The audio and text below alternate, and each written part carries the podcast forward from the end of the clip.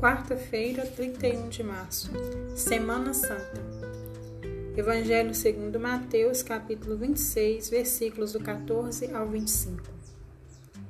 Naquele tempo, um dos doze discípulos, chamado Judas Iscariotes, foi ter com os sumos sacerdotes e disse: O que me darei se vos entregar Jesus?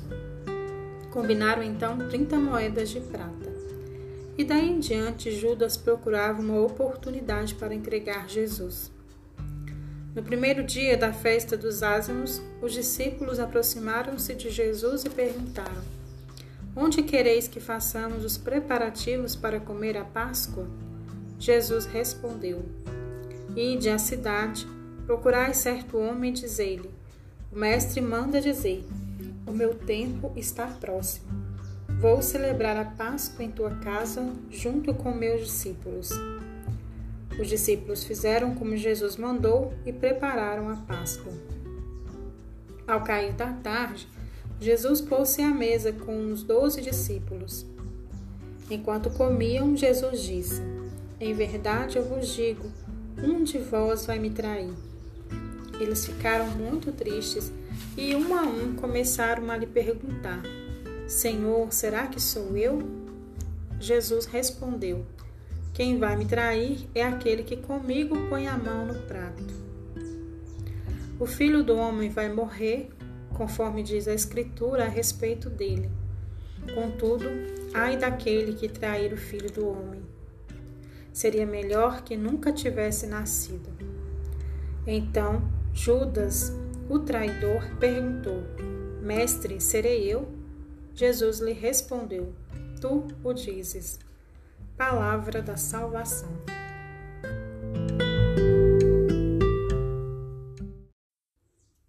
Quando crianças, não percebemos a densidade dramática de alguns gestos humanos. Foi vendido por 30 moedas.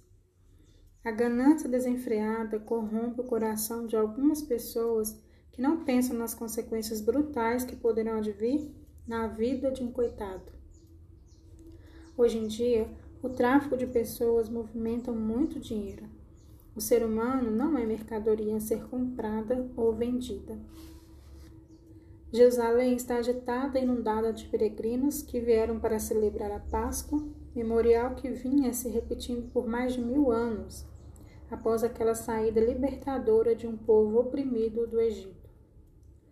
O amor benevolente de Deus e a coragem de um homem, Moisés, fizeram possível o que humanamente parecia impossível: o Êxodo. Jesus queria mesmo celebrar a Páscoa em Jerusalém, junto com seus discípulos. Só pessoas maravilhosas conseguem realizar gestos grandiosos em situações de extrema tensão. Por um lado, o poder religioso macomunado com o político para apanhar Jesus. Por outro, a traição combinada de um dos discípulos mais hábeis e conhecedores. Ao entardecer, Jesus se põe à mesa e lembrou com júbilo a libertação de seu povo do domínio do faraó. Alguém lembrou que Judas tinha se encontrado havia pouco com uma das autoridades da cidade. Tudo ficou muito ambíguo. Foi então que Jesus disse: Um de vós me trairá. O clima mudou rapidamente, como se parasse sobre eles um malefício diabólico. Basta uma pessoa não estar bem para estragar o ambiente dos outros. E Judas não estava bem.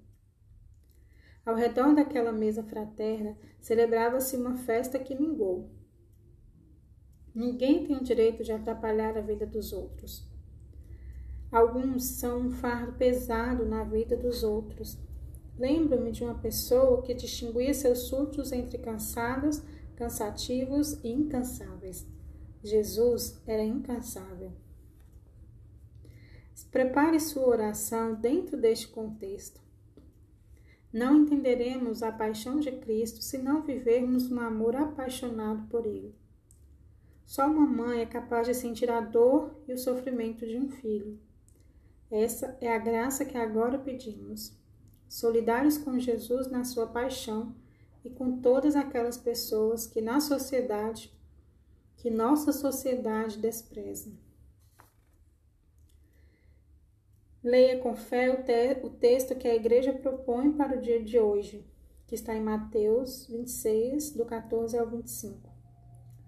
A contemplação inaciana te convida a sentar-se ao redor daquela mesa bendita e participar da ceia. Veja as pessoas, ouça o que elas dizem, mas, sobretudo, fixe seu, fixe seu olhar na pessoa amabilíssima de Jesus e ouça o que ele quer lhe dizer. Talvez alguns versículos do Salmo 69 ajudem a entrar nos sentimentos de Jesus. Ó oh Deus, vem salvar-me. De tanto gritar, estou me esgotando. Arranca-me da lama para não me afundar. Por último, faça uma breve avaliação deste momento de oração. Como se sentiu? O que mais te tocou? Quais as dificuldades encontradas? Boa oração.